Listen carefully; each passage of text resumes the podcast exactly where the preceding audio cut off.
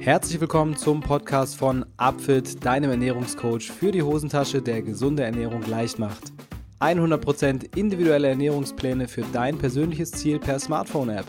Tausende haben bereits ihre Erfolgsgeschichte mit Upfit geschrieben, auch Topathleten und Ernährungsberater vertrauen auf unser Know-how. Warum das so ist? Schau es dir am besten selbst an unter www.upfit.de. Wenn ihr, liebe Hörer, ein persönliches Ziel habt, das ihr gerne erreichen möchtet, sei es nun Abnehmen, Muskelaufbau oder auch eine gesunde Ernährung, dann versucht es doch mal mit einem Plan von Upfit. Mit dem Code SUPERLECKER bekommt ihr 10% auf euren Ernährungsplan im letzten Schritt des Warenkorbs. Und jetzt geht's los mit dem Podcast. Moin Moin, hallo und herzlich willkommen, liebe Upfitties, zu einer neuen Folge vom Upfit Podcast und zwar Nummer 45. Heute mit einer berühmten Persönlichkeit aus dem Bereich Social Media bei uns. Anne Kissner, besser bekannt als Buddy Kiss, macht über YouTube Workout-Videos und äh, beschäftigt sich auch mit dem Thema Ernährung, in meistens in Bezug auf sich selbst, aber haut da auch viele Informationen raus und hat äh, auf YouTube über 600.000 Follower, auf Instagram über 280.000 Follower und ist damit eine der Personen, die über Social Media sicherlich viele, viele, viele Menschen beeinflussen und somit als Influencer bezeichnet werden können. Und genau über das Thema werde ich heute mit ihr reden. Darüber, wie Social Media und äh, ja, äh, Fitness funktionieren, wie so der Alltag aussieht, was sie selbst genau macht und darüber natürlich, wie real das Ganze ist. Ich bin sehr gespannt auf Ihre Antworten und äh, freue mich auf Anne Kissner. Moin Anne, wie geht es dir und ja, äh, wo bist du gerade? Was machst du gerade? Guten Morgen, Till. Ähm, ich bin bei mir zu Hause und ja, ich habe heute Morgen schon trainiert und äh, ja, jetzt sitzen wir hier und nehmen den Podcast auf.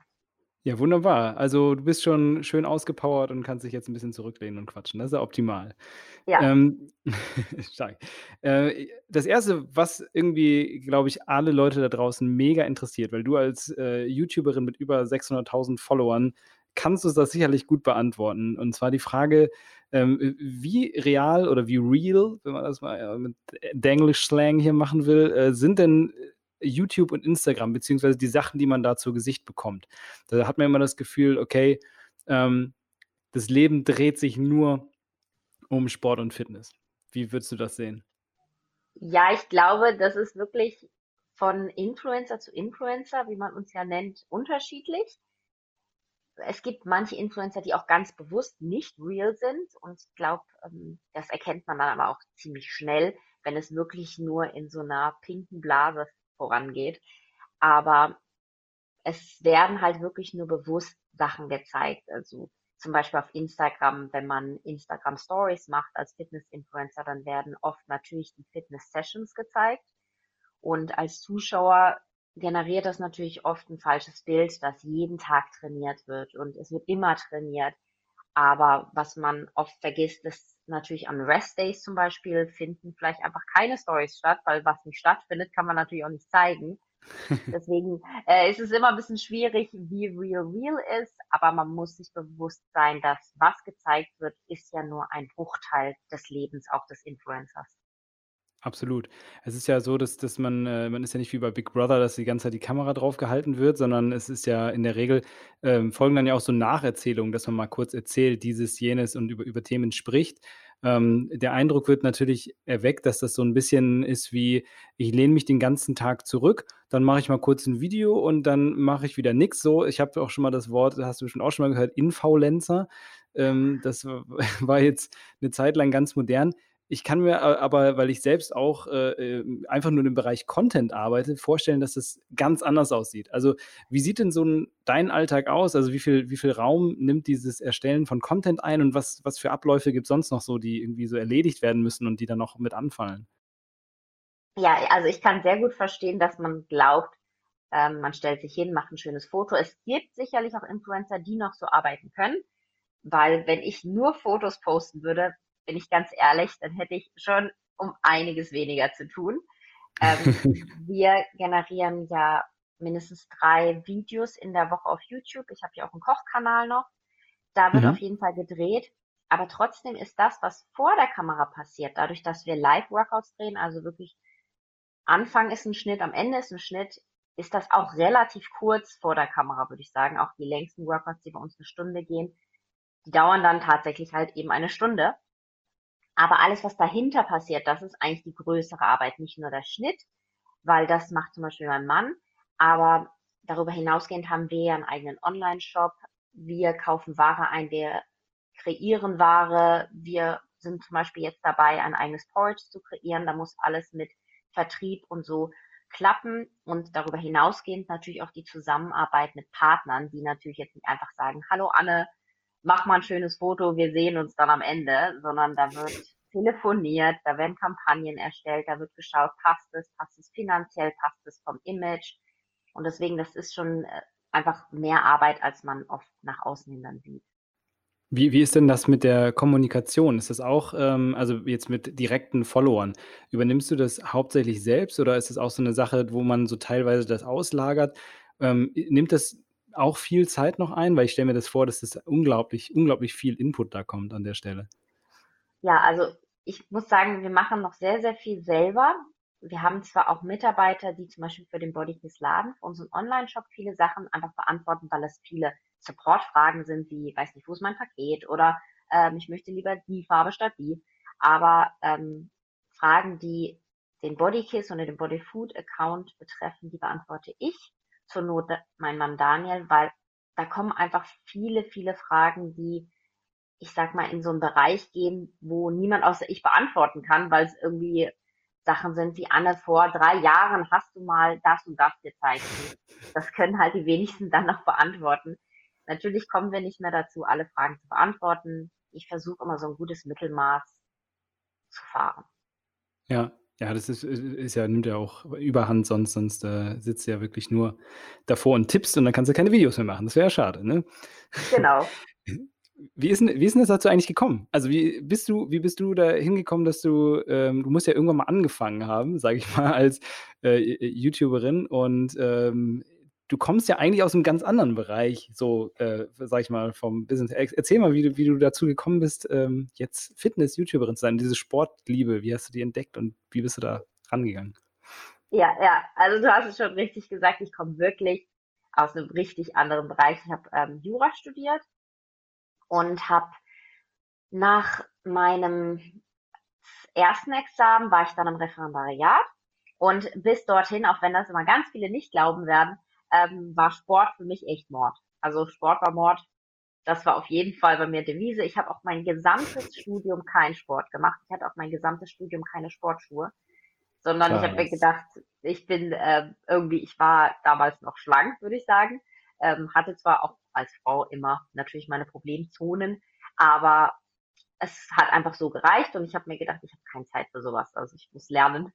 Und äh, im Referendariat habe ich dann gemerkt, ja, Anne geht jetzt auch Ende 20, der Ende 20 dazu, ähm, ist nicht mehr alles das so straff, wo es mal straff war. Und ähm, ich habe dann aber gesagt, also Fitnessstudio war halt einfach nicht meins. Und auch geldtechnisch hat es einfach, hätte es nicht hingehauen. Ich habe damals von einem Referendariatsgehalt gelebt. Und ähm, mein Mann, damals noch Freund, war immer schon sehr, sehr sportbegeistert. Aber ich habe mir einfach gesagt, ah nee, das mit Gewichten ist einfach nicht so, was ich gerne machen möchte. Hab dann über YouTube damals einen amerikanischen Kanal gefunden, der mittlerweile gar nicht mehr auf YouTube ist. Aber die haben so kurze, knackige Workouts auf YouTube gebracht. Und ich habe gedacht, ach, die Frau damals, die das gemacht hat, die sah so super sympathisch aus und die hat das super nett gemacht und es war irgendwie total exklusiv, aber auch lustig und die hatte noch einen englischen Dialekt, also einen britischen Dialekt, die haben es auf Englisch gemacht und ich fand den eh mal toll und irgendwie hat mich das am meisten getriggert selber. Und dann habe ich mhm. angefangen, mit äh, den Sport zu machen. Und habe dann auch immer mehr YouTube konsumiert. Habe aber gemerkt, irgendwie in, in der deutschen Szene, ich hätte natürlich auch gerne jemand als, als quasi ich als Followerin, äh, sie als äh, Vorbild gehabt, die aus Deutschland kommt, weil es einfach ein bisschen näher ist. Aber ich habe niemanden gefunden, der irgendwie ja zu dem passte, was ich cool fand. Und irgendwann hat mein damaliger Freund, jetzt Mann, gesagt, ach, das kannst du doch bestimmt auch. Also einfach so die Anne von nebenan, die selbst früher unsportlich war, könnte doch so ein bisschen einfach Input geben, wie einfach man das eigentlich in seinen Alltag integrieren kann. Und wir haben einfach gedacht, komm, das machen wir mal, das ist ganz lustig. Damals ging es auch nicht um Monetarisierung, damals ging es nicht um Sponsorings. Das war auch damals gar keine so große Geldmaschinerie, wie das heute ist, sondern das war halt vor sieben Jahren. Und wir haben unser erstes Video, also ich habe das erste Video gefilmt, damals mit dem Handy noch. Mit dem Mobiltelefon cool. und ähm, die Videos sind auch noch online, sieht furchtbar schlimm aus, furchtbar schlechtes Licht. und habe auch meine ersten Workouts gemacht, die auch sehr lustig noch aussehen. Ja, und so hat es angefangen. Es war eigentlich, hat es als Hobby angefangen. Ich habe dann nebenher noch das Referendariat gemacht, habe zu Ende studiert, habe auch angefangen, ganz normal als Anwältin dann zu arbeiten und es war halt mein Hobby. Abgefahren. Also du bist quasi, man, man könnte, also du bist quasi als äh, Sportlerin mit YouTube groß geworden. Das ist ja, das ist ja eine, auch eine, eine interessante Geschichte, weil ähm, ich sag mal, ich als, äh, äh, als, als Kind irgendwie in einen Verein gesteckt worden. Für mich so der klassische Weg, wie man irgendwie Kontakt zu Sport kommt. Und bei dir ist es jetzt so eine ganz andere Geschichte. Ich weiß nicht, ob du in der Kindheit auch im Sportverein weißt, das war das kann natürlich sein.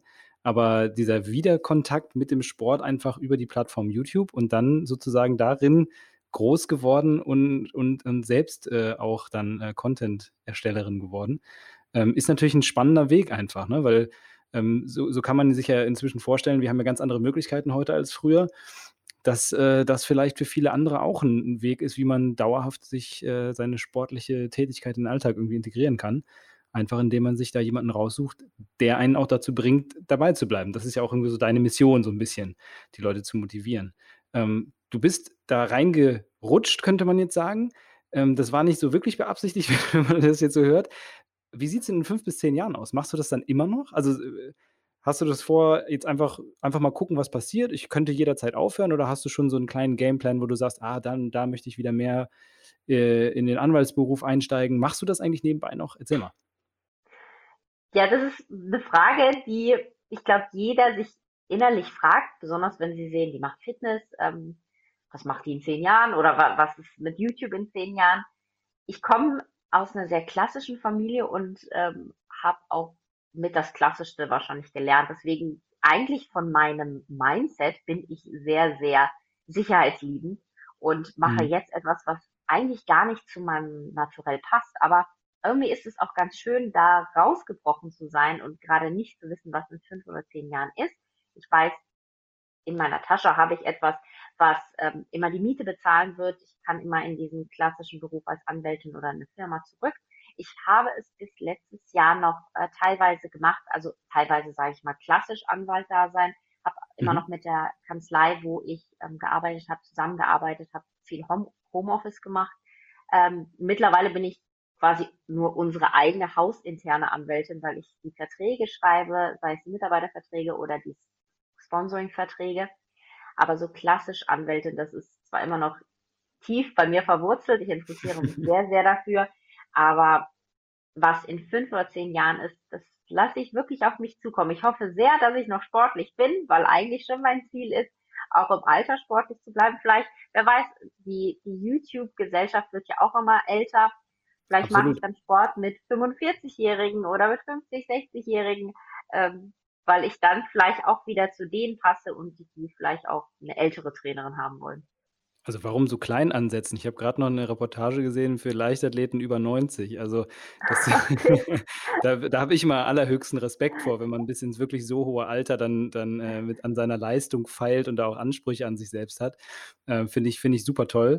Und man merkt auch, dass das irgendwie äh, den Menschen eine, eine gewisse Lebenszufriedenheit ähm, ähm, mit, mitgibt, äh, dass, sie, dass sie einfach das tun, was sie, was sie mögen und das auch einfach weiter durchziehen können.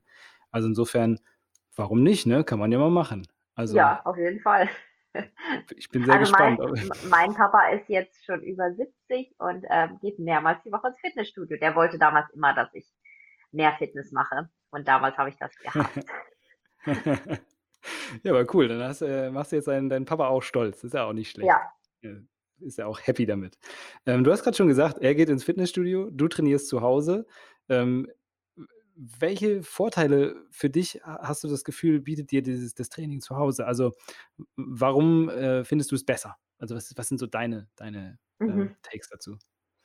Also ich finde Fitnessstudio, ich mache das auch hin und wieder immer noch, wenn ich, ähm, wenn ich mit meinem Papa mich zum Beispiel treffe oder meinem Bruder, die gehen gerne ins Fitnessstudio. Das hat seine Vorteile natürlich, dass irgendwie alles grenzenlos möglich ist. Es gibt Geräte, es gibt freie Handeln, es gibt Trainer. Ähm, zu Hause ist es für mich halt eine Zeitsache. Auf der einen Seite, dass ich hier auf dem Land wohne und ins nächste Fitnessstudio müsste ich halt schon eine halbe Stunde fahren. Das wäre einfach, da müsste ich Mhm. immer so ein bisschen meinen Alltag drumherum planen. Zu Hause kann ich einfach aufstehen, Sachen an und los geht's. Und ich selber mache sehr gerne Functional Training, sei es entweder ganz ohne Gewichte oder mit ein paar kleinen Sachen wie mit unserem Bodykiss-Ball, der so wie Medizinball aussieht. Ähm, und das kann ich zwar genauso gut im Fitnessstudio, aber zu Hause ist irgendwie, ja, das ist, das hat sich so zu meinem Reich, da kann ich so völlig mit mir sein und ähm, fühle mich dann auch nicht irgendwie beobachtet oder ähnliches. Das ist immer so ein bisschen, ich fühle mich im Fitnessstudio auch immer ein bisschen von allen möglichen Menschen mit meinen lustigen Übungen beobachtet. Ähm, deswegen, das ist einfach so, ja, war irgendwie von Anfang an so ein bisschen der Punkt, der mir gefallen hat. Zeit, Geldersparnis und einfach in seinen eigenen vier Wänden sich wohlfühlen. Das war der Grund und ist Okay. immer noch, denke ich, der Grund. Ja, also natürlich ist ganz klar, ne, wenn man sich nicht wohlfühlt in einem in 'nem Surrounding irgendwo, dann dann ist es ganz schwer, auch überhaupt Leistung abzurufen und sich da zu motivieren, auch so 'n Training durchzuziehen. Dann möchte man lieber schnell wieder wegwieseln. Das passiert zu Hause natürlich eher weniger. Dafür hat man natürlich mehr Ablenkungen. Also oder hast du da oder ist das bei dir gar nicht so? Weil ich habe immer das Gefühl, dass dass viele Leute, die die zu Hause trainieren, ähm, das Training entweder streckt sich das sehr lang, weil sie zwischendurch: „Ach, dann gehe ich mal kurz ans Handy, noch mal hier“, oder es wird dann eben verkürzt, weil man sagt: „Ach, weißt du, komm, ich, äh, gehe jetzt doch schon mal essen“ oder was weiß ich.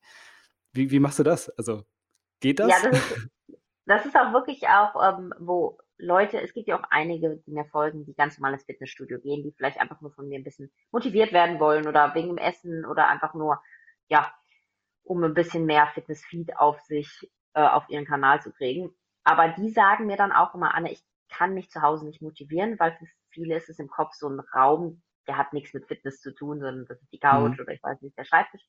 Aber wir haben damals damit angefangen wir hatten so eine Fitnessscheune. Das ist wirklich eine Scheune, die früher da waren da früher die Schweine drin, die Pferde. Ähm, die haben wir umgebaut und dort habe ich dann auch meinen Fitness abgerufen und mein Mann hat dort viele Geräte reingestellt für sich. Und deswegen war das schon so ein Raum, der war abgetrennt. Mittlerweile ist Mhm. es nicht mehr so, weil die Scheune repariert werden muss. Aber ähm, irgendwie, ich weiß nicht, das ist wahrscheinlich einfach eine Einstellungs- oder eine, eine Gewohnheitssache. Für mich ist es gar nicht so zu Hause. Ich tracke auch, also ich habe auch einen, einen Tracker, eine Uhr an ähm, und da drücke ich auf Start und dann weiß ich, für mich ist das schon so, wenn der Puls zu weit runtergeht, denke ich schon so, wir machen hier jetzt keinen Mittagsschlaf, sondern ich weiß halt, wann es genau begonnen hat und deswegen, das hält mich auch immer an der, an der Stange, dass ich sage, ich habe mir gesagt, ich mache die halbe Stunde, also mache ich die halbe Stunde auch. Okay, also im Endeffekt schon, äh, super sinnvoll, sich vorher vorzunehmen, wie lange man's durchziehen will. Und, äh, so 'ne so 'ne so 'n Fitness-Tracker, so 'ne Fitnessuhr kann einem auch helfen. Das ist ja eigentlich total smart, ne, für Leute da auch da zu Hause, die sagen: „Okay, ich will Sport machen.“ Dann auch ab und zu mal zu gucken: „Okay, Puls geht zu weit runter, ey, äh, jetzt muss ich wieder Gas geben.“ Das, äh, kann auf jeden Fall hilfreich sein. Das ist ja 'n super Tipp. Ähm, du Ja, hast ja, eben, äh, schon schon mal ange äh, grad für die Leute, ne, also jetzt noch mal, um da einzuhaken, die Leute, die jetzt halt irgendwie in der Stadt wohnen, 'ne 30, 35 Quadratmeter Singlewohnung, wo das vielleicht noch mal irgendwie, äh, 'n bisschen weirder ist, wenn man da i in seinem also wirklich alles um sich rumstehen hat, so. Und da muss man, glaube ich, so 'n paar Anker haben, wo man sich sagt: „Okay, deshalb oder so so ziehe ich das jetzt durch.“ Handy ausmachen ist meistens auch 'ne gute Idee im Übrigen, das noch mal ja. von mir nebenbei. Ähm, du hast gesagt, du wirst im Fitnessstudio gerne mal schräg angeguckt, weil du so weirde Übungen machst irgendwie. Ähm, du machst ja hauptsächlich, äh, Krafttraining mit dem eigenen Körpergewicht und, äh, Yoga und so Pilates-Sachen. Ähm, was würdest du sagen, bieten dir diese Trainingsformen für Vorteile? Also, äh, warum ziehst du das vor gegenüber dem Training mit Gewichten? Also, du persönlich. Also ich persönlich ziehe es vor, weil ich oft den Eindruck vielleicht auch habe, dass ich möchte es gerne als Fitness, um fitter zu sein, sehen. Und man ist oft geneigt, wenn man mit Hanteln und vor allen Dingen auch an Geräten viel trainiert, dass man doch oft auf seinem Popo sitzen darf und eher gezielt nur einzelne Körperregionen oder sogar einzelne Muskelgruppen anspricht und durch das Functional Training, wie weiß nicht, in der Plank, in den Burpee springt, da ist einfach immer der ganze Körper mit dabei. Ich will eh nicht wirklich in dieses Bodybuilding reingehen, sondern mir ist am wichtigsten, dass es functional, dass es natürlich so ein bisschen sichtbare Muskulatur gibt bei mir, aber ich möchte als Frau vor allen Dingen schlank sein und äh, definiert aussehen. Und dann ist mir das gar nicht so wichtig, ob ähm, jetzt, weiß ich nicht, ob der Po besonders groß ist oder die Oberschenkel ähm, definiert größer werden, sondern mir geht es wirklich darum, um dieses Zusammenspiel des ganzen Körpers. Und deswegen sehen die Übungen lustig in Anführungsstrichen aus oder sind halt einfach etwas sprunghafter. Und Handeln kann man da immer natürlich trotzdem einbauen, aber deswegen würde ich jetzt zum Beispiel nie einfach so Bicep Curls machen. Ja, okay, also isoliert äh, ist für dich eher nichts, weil du sagst, okay, es geht mir eher darum, dass ich das auch im Alltag anwenden kann. Und ähm, ja, ansonsten ist ja auf jeden Fall auch eine, eine schlaue Aussage, dass man sich vielleicht vorher Gedanken drüber macht, was möchte ich denn erreichen mit dem Training? Und wenn es jetzt ein besonders großer Po ist, wie du sagst oder sowas, ne, dann, dann muss man vielleicht auch die entsprechende Trainingsform dafür wählen. Ähm, und da muss natürlich jeder wissen, wo er hin will und was sein Ideal ist. Äh, ja, kann ich definitiv nachvollziehen. Machst du auch Klimmzüge eigentlich? Das ist ja meine Lieblingsübung. ähm, ja, ich habe ähm, jetzt, wo wir gerade nicht mehr in der Fitnessscheune sind, ähm, habe ich zwar noch ein bisschen Probleme, wo ich das machen sollte, aber Klimmzüge sind bei mir auch so eine eine Übung, die ich sehr gerne mache, auch wenn sie, finde ich, nicht nur die schwerste Übung, ja, die Übung ist überhaupt, sondern auch die, wo man sich am langsamsten steigert. Also wenn man da, wenn man da zwei Wochen nichts macht, kommt es einem vor wie, ich war mal bei fünf und jetzt bin ich wieder bei drei. Also deswegen, also ich finde äh, Klimmzüge richtig cool, aber es ist halt für uns Frauen doch eine sehr, sehr große Herausforderung. Ja, auf jeden Fall. Also das ist äh, definitiv auch äh, ein Geschlechterding. Das ist, das ist für Frauen ist es schwerer, einen Klimmzug zu erlernen als, als für Männer. Das ist, äh, es gibt dafür Gründe. Ich habe sie jetzt nicht mehr im Kopf gerade. Aber ich finde es immer total stark, wenn, wenn Frauen auch sagen, so, hey, das ist auch irgendwie was, worauf ich irgendwie Bock habe, einfach das zu können, weil es ja auch irgendwie ein cooler Skill ist, finde ich. Ähm, du sagst ja von, von dir selbst immer und, und so deine Posts gehen ja auch immer so in die Richtung, dass du, dass du gar nicht so ein Ideal für andere vorgeben willst, sondern dass es dir irgendwie viel mehr darum geht, andere zu motivieren. So hast du ja auch angefangen. Du hast gesagt, okay, jetzt hier sozusagen die Anne von nebenan, ne, die jetzt äh, selbst auch äh, Sport macht und versucht, andere dafür zu motivieren. Ähm, was, was, sind so, was ist so deine Motivation? Also wie motivierst du dich, regelmäßig zu trainieren, immer zu trainieren? Weil du hast ja, warst ja früher auch Sportmuffel und ähm, was motiviert dich? Was sind deine Ziele? So, wie, wie, wie sieht es aus?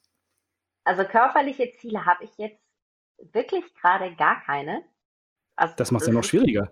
Ja, genau. Das ist nämlich eigentlich so der Tod für die Motivation für viele. Ähm, aber für mich gehört Sport mittlerweile richtig zum Alltag dazu. Ich fühle mich am wohlsten, wenn ich weiß, ich habe Sport gemacht, ähm, ich habe mich ausgepowert, auch äh, laufen gehe ich in letzter Zeit sehr, sehr gerne. Und wie ich mich motiviere, ich finde, sehr helfen tut da, wenn man es mit jemandem gemeinsam macht vielleicht mhm, auch den Start cool. gemeinsam startet. Also wenn ich weiß, ja, ich habe heute keine Lust und mein Mann sagt, oder ein Trainingspartner, den man hat, ja, kein Problem, ich bleib du sitzen, ich gehe raus oder ich gehe los, dann ist bei mir schon sofort, nee, kann ich nicht machen. Ich könnte nicht dann da sitzen und wissen, er macht jetzt draußen was richtig Gutes für sich und ich sitze hier und ähm, gucke irgendeine Serie. Das ist bei mir halt, das war schon immer irgendwie hilfreich zu wissen, dass dass man irgendwie so einen Partner hat, der einem hilft, einen Trainingspartner oder einen Termin oder so. Das ist auch das, was mich heute noch oft rauszieht, wenn ich nicht unbedingt Lust habe. Und manchmal finde ich es auch schön, wenn man nicht unbedingt ähm, sich so viel Druck auferlegt. Ich finde, heutzutage geht es ja sehr, sehr oft nur noch um irgendein Körperideal auf jeden Fall zu erreichen. Da kann man natürlich auch sehr schnell enttäuscht werden, weil es geht halt nicht von heute auf morgen und bin selbst sehr, sehr, sehr ungeduldig. Und wenn ich manchmal rausgehe und sage, ich habe eigentlich gar keine Lust und irgendwie heute fühlt es sich nicht so an, wenn ich den Druck ein bisschen rausnehme und einfach sage, ja, dann, dann dehne ich mich halt nur ein bisschen oder so, dann kommt meistens erst der Spaß, wenn man sagt, es muss nicht, es kann alles und, und dann fließt es manchmal doch besser. Ja, cool. Also das äh, eine Sache, die mir gerade aufgefallen ist, die ich total cool finde, ist, ähm, dass du, dass du ähm, sagtest, du, äh, früher wäre dein Credo gewesen, äh, Sport ist Mord und jetzt hast du gerade gesagt, wenn dein Mann rausgeht und trainiert, dann weißt du im Hinterkopf, der tut jetzt was Gutes für sich. Das Ja. heißt, diese komplette Bewertung von Sport hat sich einmal komplett umgekehrt. So, du sagst jetzt nicht mehr: „Ah, der bringt sich jetzt um“, so, sondern du sagst jetzt, der tut was Gutes für sich, was ja total schön ist auch, ne? Und, ähm, ich glaube, das erleben viele, dass irgendwann so dieses Erleben von Sport total positiv ist und, Ähm, ich glaube, da muss man nur lang genug dranbleiben, denn so neurochemisch ist es ja nun mal so, dass Bewegung, egal ob man sie jetzt äh, mag oder nicht, äh, ein paar Prozesse auslöst, die für den Körper einfach positiv sind. Und wenn man dann irgendwann es schafft, diese negative Bewertung darunter zu nehmen, die man Mhm. vielleicht am Anfang mit sich rumträgt, dann ist das total genial. Und ich finde, du bist da ein Top-Beispiel für, so dass du einfach diese komplette Bewertung einmal in so 'n Switch gemacht hast.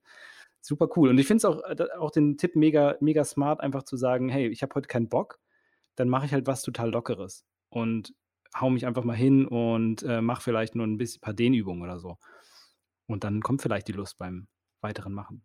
Hm.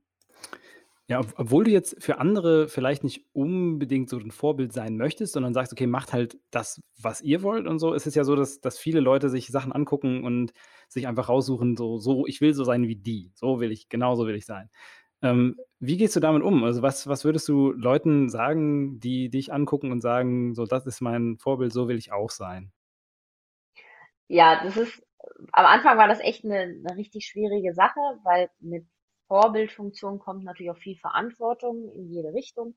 Und ich habe am Anfang immer gesagt, ich möchte kein Vorbild sein, aber dann haben mir auch viele Leute gesagt, wie du grade auch, ähm, man kann sich's manchmal nicht aussuchen. Also, wenn man so in der Öffentlichkeit, äh, viele Menschen hat, die einem folgen, dann muss man sich irgendwie dieser Verantwortung auch annehmen und sagen: „Dann ist es so und ich mache das Beste draus.“ Und genau das kann ich nur machen.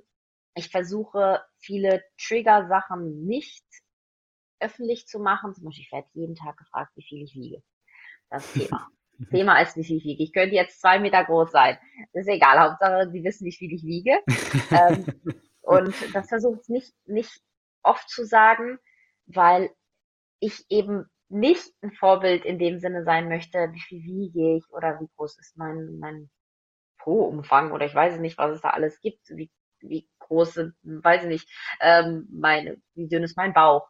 Und, ähm, das kann nämlich sehr, sehr schlecht beeinflussen in dem Sinne, dass junge Mädels halt denken: „Oh Gott, die wiegt ja viel weniger als ich und, ähm, dann muss ich mich weiter Mhm. runterhungern.“ Und ich bin zum Beispiel Halbasiatin und ich wiege wirklich von Grund auf relativ wenig. Was aber nicht heißt, dass, wenn man wenn man mich sieht in echt, dass man dann gleich denkt: „Mensch, die ist aber dürr.“ Sondern ich sehe halt normal aus, aber ich wiege von Grund auf einfach als Asiatin 'n bisschen weniger und bin auch relativ schmal gebaut.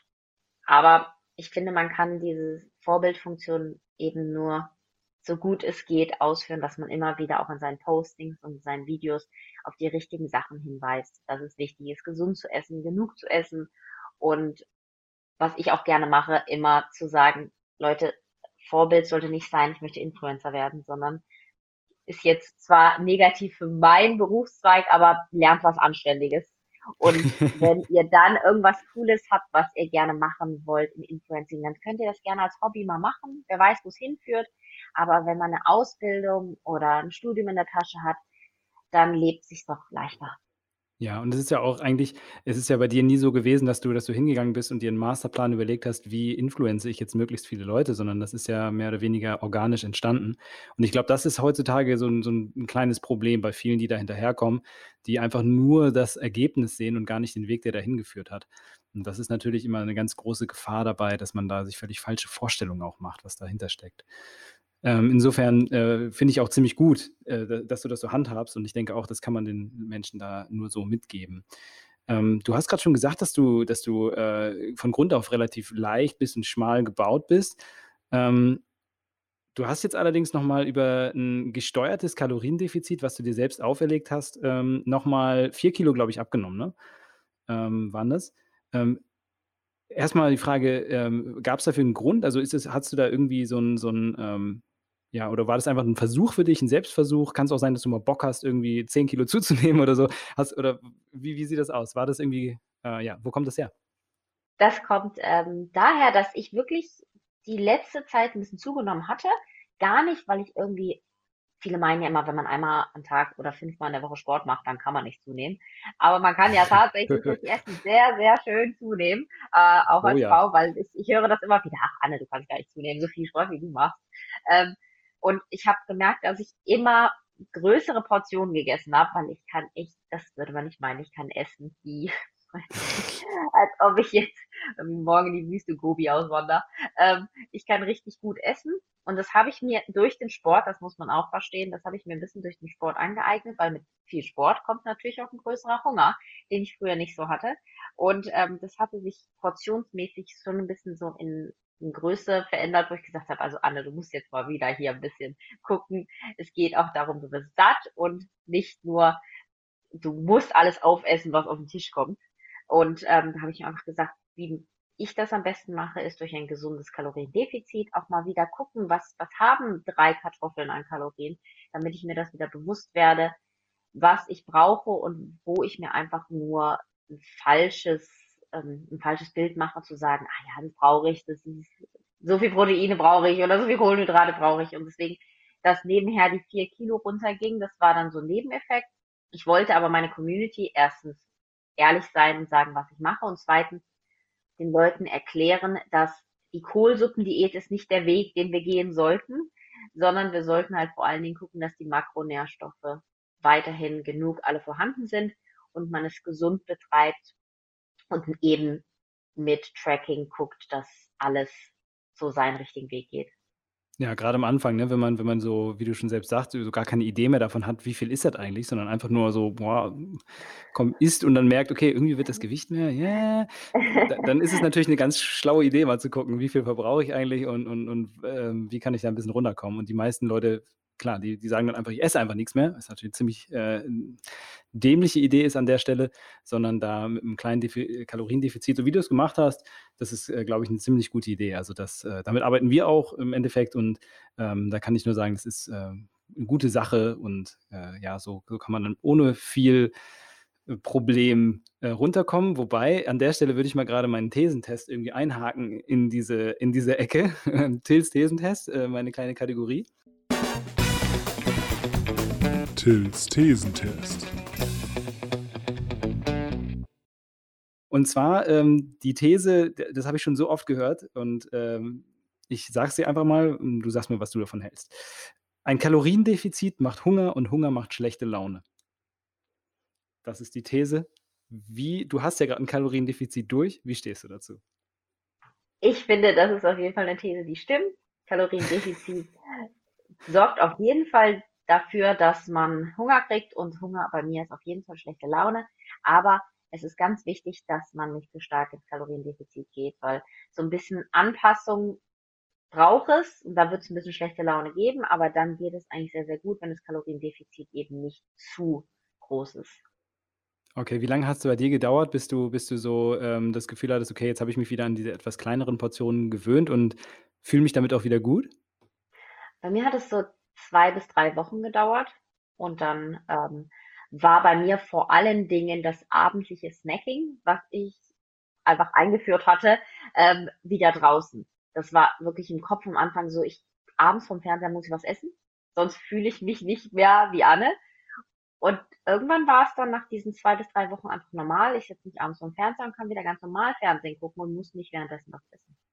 Ja, das ist, äh, auch ein ziemlich cooler Nebeneffekt. Also, das, äh, ist ja ein Problem, was ganz viele haben. Dieses Netflix, Amazon Mhm, Prime, mhm. was auch immer es ist und dann nebenbei geht einfach was durch, was man gar nicht so registriert. Irgendwann ist Ja. es weg und dann so: „Äh, Moment. Genau, wo ist das hin? Ja. Das, äh, muss wohl jemand geklaut haben von meinem Tisch.“ Okay, also, an an der Stelle kann man sagen, ähm, ist zumindest teilweise approved. Am Anfang, wenn man wenn man in 'n Kaloriendefizit geht, muss man damit rechnen, dass es sich vielleicht nicht ganz so geil anfühlt, aber das geht vorbei. Gut, gut. Nehmen wir so. Ähm, nächste Frage. Ähm, du stehst ja mit deinem Körper sehr stark in der Öffentlichkeit und, äh, jeder hat natürlich anderes Körperideal. Und ich kann mir vorstellen, dass du da auch, äh, nicht nur nette Sachen zu hören bekommst, sondern dass manchmal auch so ein bisschen irgendwie so typisch internetmäßig irgendwie Hate, Trolling, alles Mögliche rüberkommt. Ähm, wie gehst du selbst damit um und hast du irgendwie wie Tipps für für so Leute, die mit Bodyshaming konfrontiert sind, so ähm, so ganz generelle Tipps, wie man damit umgeht oder wie gehst du damit um? Also es gibt ja die einen Bodyshaming-Seite, die wirklich, also das ist einfach nur beleidigend, so Sachen wie viel zu dürr, an ihr nichts dran oder weiß ich nicht, ähm, warum soll die Fitness sein, wenn die einfach nur super dürr ist? Das ist natürlich einfach nur negativ beleidigend. Ähm, damit gehe ich eigentlich ganz radikal um. Meistens kommt das gar nicht von, ich würde sagen, von Followerinnen, die, die ich gerne haben möchte, sondern viel auch Männer, lustigerweise. Männer finden es auch mal interessant, auf weiblichen Fitness-Accounts rumzugeistern. Ähm, da gehe ich sogar sehr radikal um, so Leute werden dann entfernt, weil da ist auch wirklich keine konstruktive Seite mehr zu erkennen. Wenn man einfach sagt, also was zum Beispiel am Anfang bei YouTube bei mir ganz oft war, das hat auch gar nichts mit dem Körper zu tun, sondern, oh Gott, die Stimme.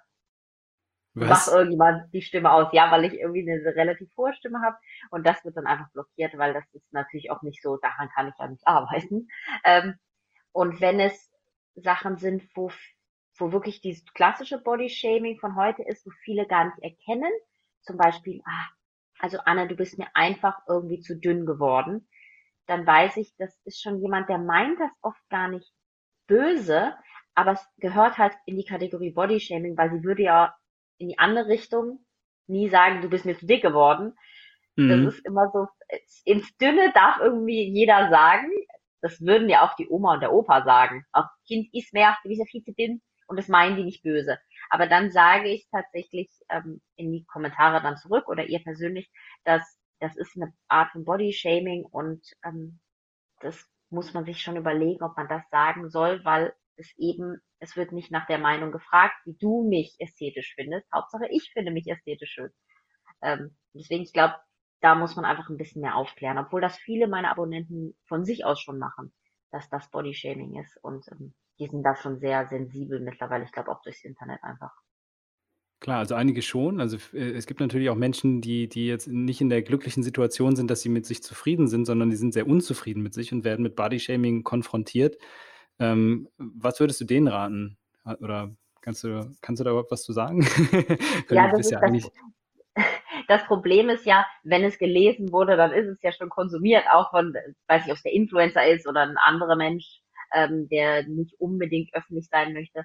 Das Schlimme ist, dass eben dann schon getroffen wurde und man kann das ja nicht ungeschehen machen. Also ich würde da tatsächlich, ich würde es einfach wirklich die Person in Zukunft entweder einschränken oder ganz entfernen, weil mhm.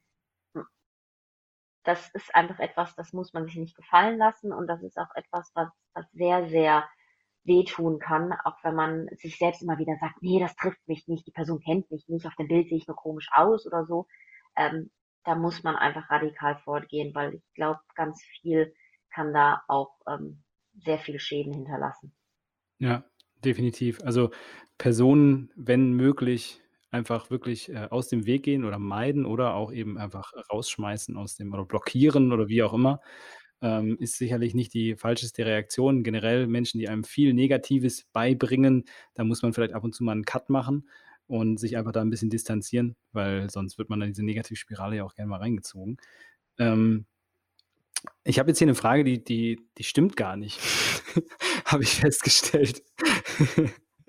ich, ich habe geschrieben, dass du, äh, beziehungsweise ich habe mir notiert, dass du im Vergleich zu anderen Fitness-YouTubern ähm, weniger, der Ernährung weniger Raum gibst, was natürlich nicht stimmt, weil du einen eigenen Kochaccount hast. Also insofern ist das ja totaler Bullshit. Aber ähm, grundsätzlich ist es schon so, dass du, dass du mehr Wert auf so, so Praxistipps in der Ernährung legst und auf so, sage ich mal, Ernährungsexperimente, äh, ähm, die du dann durchführst. Ernähre mich mit drei Euro äh, pro Tag oder sonstige Dinge. Ähm, ist das einfach was, was dir Spaß macht? Hast du irgendeine bestimmte Ernährungsform, die du befolgst? Oder ähm, wie, wie stehst du zum Thema Ernährung? Ja, das, also es stimmt schon ein bisschen, was du geschrieben hast, weil du meinst, ich bin, ich bin nicht so, so super strikt. Ähm, ich bin zum Beispiel jemand, der, ich nehme keine Supplements oder so. Strikt bin ich in der Hinsicht, dass äh, ich bin Vegetarierin schon länger. Vier Jahre, glaube ich jetzt. Ähm, auch so ein bisschen zum Hang zum Veganismus. Aber deswegen möchte ich auch bewusst nicht, dass so meine Ernährungsform so den Mittelpunkt darstellt. Natürlich auf meinem Kochkanal wird vegetarisch vegan gekocht, weil sonst macht ja auch keinen Sinn, wenn ich nicht essen würde. Ähm, aber ich möchte keinem irgendwie vorgeben, ja, also du musst jetzt beim Fitness auch vegan und vegetarisch, sondern ich möchte nur ein bisschen Leute aufklären, dass man muss jetzt nicht unbedingt so viel Protein essen, man muss nicht Low Carb essen, sondern jeder muss ja auch ein bisschen selbst gucken, was zu ihm passt. Manche Leute haben mehr den Hang zum Kohlenhydrat, ich zum Beispiel, und muss eher gucken, dass ich äh, genug Fette auch zu mir nehme. Und ich glaube, das ist allgemein so ein Vegetarier-Veganer-Problem eher. Ähm, und ich probiere die gerne aus, die Sachen, die ich habe Ketogen schon probiert, ich habe letztens Weight Watchers probiert, einfach so, weil es die Abonnenten interessiert, auch meine Meinung zu einzelnen speziellen Diäten und ähnlichem. Aber das ist eher so aus Eigeninteresse. Und ich denke immer, ich Mhm. kann auch nichts dazu sagen, wenn ich es nicht mal probiert habe.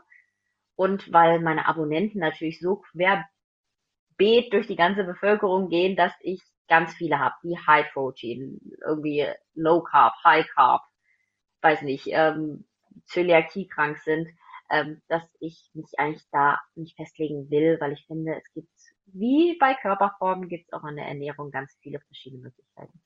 Absolut. Ich habe mal den schlauen Satz gehört, dass es irgendwie bei 80 Millionen Leuten 80 Millionen äh, ideale Ernährungsformen gibt. ja. Und äh, ich finde das auch immer total, ich finde das total gut und ich, äh, ich glaube, an der Stelle kann man dich tatsächlich auch nochmal wirklich als, als äh, Vorbild nehmen, einfach mal extrem viel auszuprobieren. Einfach mal viele verschiedene Arten und Weisen, sich zu ernähren, auszuprobieren äh, und einfach zu schauen, was für einen passt, weil das ist sicherlich eine der Arten ein, oder der Themen, die, die die Menschen am meisten beschäftigen. Also ich glaube, über 50 Prozent der Deutschen nehmen sich jedes Jahr vor, äh, ihre Ernährung zu verbessern. Und dafür muss man natürlich ein bisschen offen sein und einfach mal ein bisschen was ausprobieren. Also das äh, schadet definitiv nicht. Also schaut da auch gerne mal auf den Kochkanal. Den verlinken wir am besten auch. Und äh, dann könnt ihr euch da auch mal vielleicht ein bisschen Inspiration holen für äh, genau weitere, weitere Sachen. Ähm, bin ich schon bei der letzten Frage. Danach machen wir noch kurz die, die festgenagelt Kategorie, dass wir die nicht vergessen.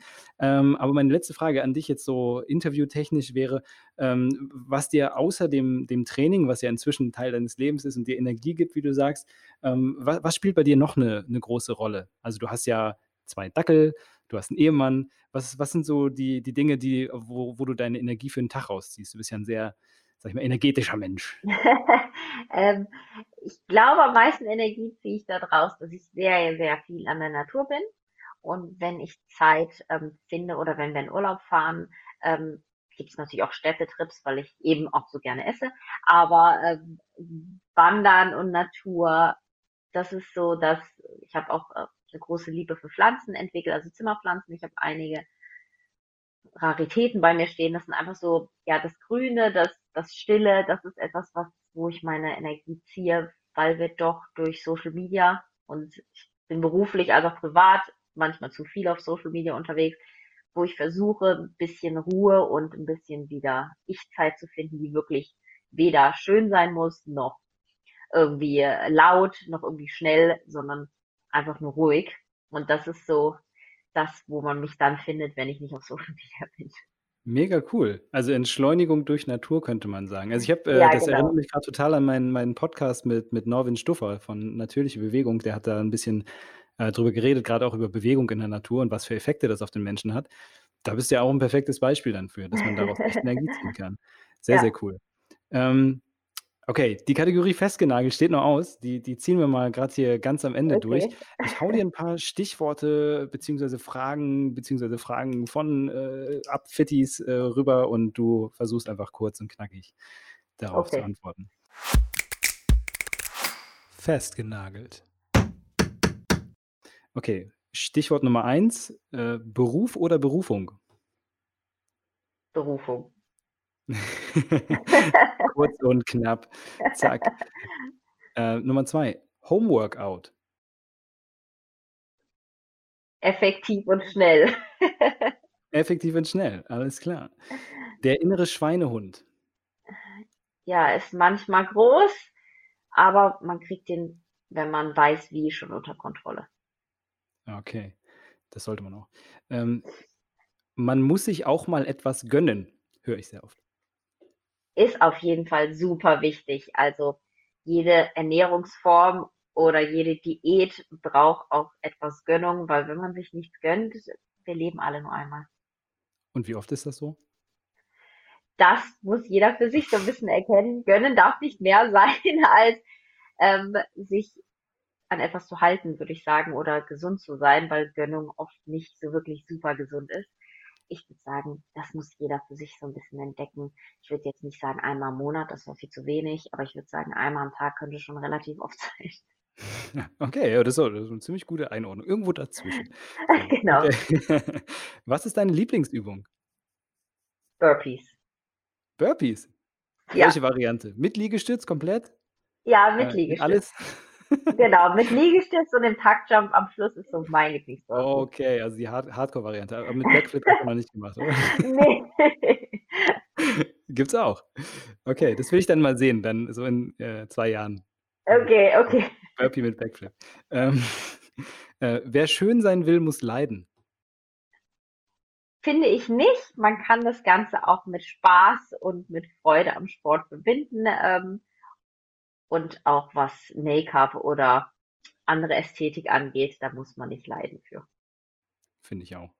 Ähm, Body Posit Positivity und Selbstliebe. Das ist ein wirklich, sind zwei wichtige Aspekte, die man sich aber auch nicht einreden sollte. Wenn man wirklich was ändern möchte, dann darf man das auch gerne und auch das hat mit Pos Body Positivity zu tun. Cool. Letzte Frage. Wie sieht dein Leben ohne Internet oder wie sähe dein Leben ohne Internet aus? Ich glaube, ich wäre sehr, sehr, ich wäre sehr klassisch unterwegs. Ich wäre so eine richtige Anwältin als Bücherwurm und wäre wahrscheinlich jetzt auch sehr, sehr unsportlich. Aaron Brockovich. genau. cool. Cool. Okay, also kann man bei dir in deinem Fall tatsächlich sagen, das Internet kann nicht nur gesundheitsschädlich sein, es kann auch gesundheitsförderlich sein. Absolut. Ja, Also, ja, ich denke äh, auch. Ich denke auch. coole Sache. Ja, vielen Dank, Anne. Das war ein äh, sehr schönes Interview. Vielen Dank für deine Einblicke und äh, für deine Antworten. Ähm, hat mich sehr, sehr gefreut. Also, wir sind durch mit dem Interview. Okay, ja, vielen Dank für die Einladung. Es hat mich auch sehr gefreut und es hat super viel Spaß gemacht. Ja, cool. Dann wünsche ich dir jetzt noch einen super schönen Tag und äh, wir sprechen uns vielleicht nochmal wann anders zu einem Interview. Alles klar, Till. Dir noch einen Bis schönen dann. Tag. Tschüss. Ciao, ciao. Okay, liebe Leute, das war mein Interview mit Anne Kissner. Sehr sympathisch, wie ich sagen würde. Und äh, wenn ihr mehr von ihr sehen wollt, dann schaut mal unsere Show Notes rein. Da haben wir natürlich wieder ihren Instagram-Account, ihre beiden YouTube-Accounts, also Kochen und Fitness, verlinkt. Schaut mal, ob ihr Bock habt, mal ein Workout von ihr mitzumachen. Ich kann auf jeden Fall sagen, das ist schweißtreibend. Und wenn ihr gerade zu Hause sitzt und nichts zu tun habt, ja, dann nutzt den Moment doch und macht da einfach mal mit. Alles in allem finde ich, äh, dass sie auch viele äh, spannende Sachen gesagt hat, gerade darüber, äh, dass man sich vielleicht nicht zu sehr an bestimmten Zielen festhalten sollte, sondern einfach mal äh, locker anfangen sollte und überhaupt mal in Bewegung kommen sollte, wenn man äh, in den Bereich Fitness hineinschnuppern möchte, aber auch wenn man was für sich tun möchte, auch wenn man ein Ziel erreichen möchte. Es kann einen blockieren, wenn man zu viel in, zu intensiv jetzt letztendlich an ein Ziel arbeiten möchte. Und da muss man immer mit einer gewissen Lockerheit und auch vielleicht sich ein bisschen mehr Zeit geben, als man das eigentlich möchte, ähm, rangehen und äh, sich mal ein bisschen entspannter für ein Leben entscheiden, was dauerhaft Sport integriert, statt einer kurzen Phase, in der man mal eben versucht, alles rauszuhauen.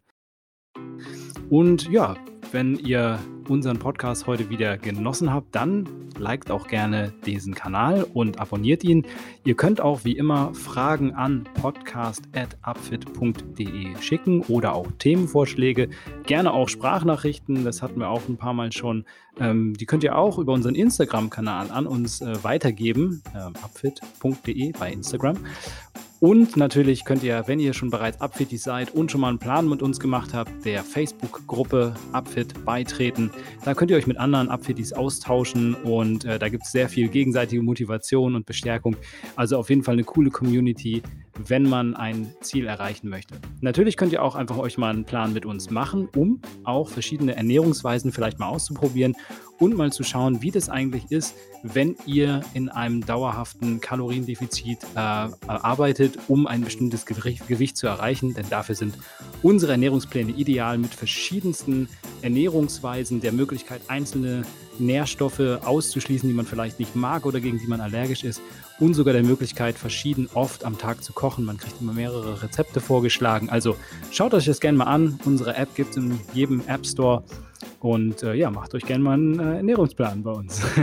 Ansonsten äh, hören wir uns sehr gerne wieder nächste Woche zum nächsten Podcast Nummer 46. Bis dahin, ciao, ciao.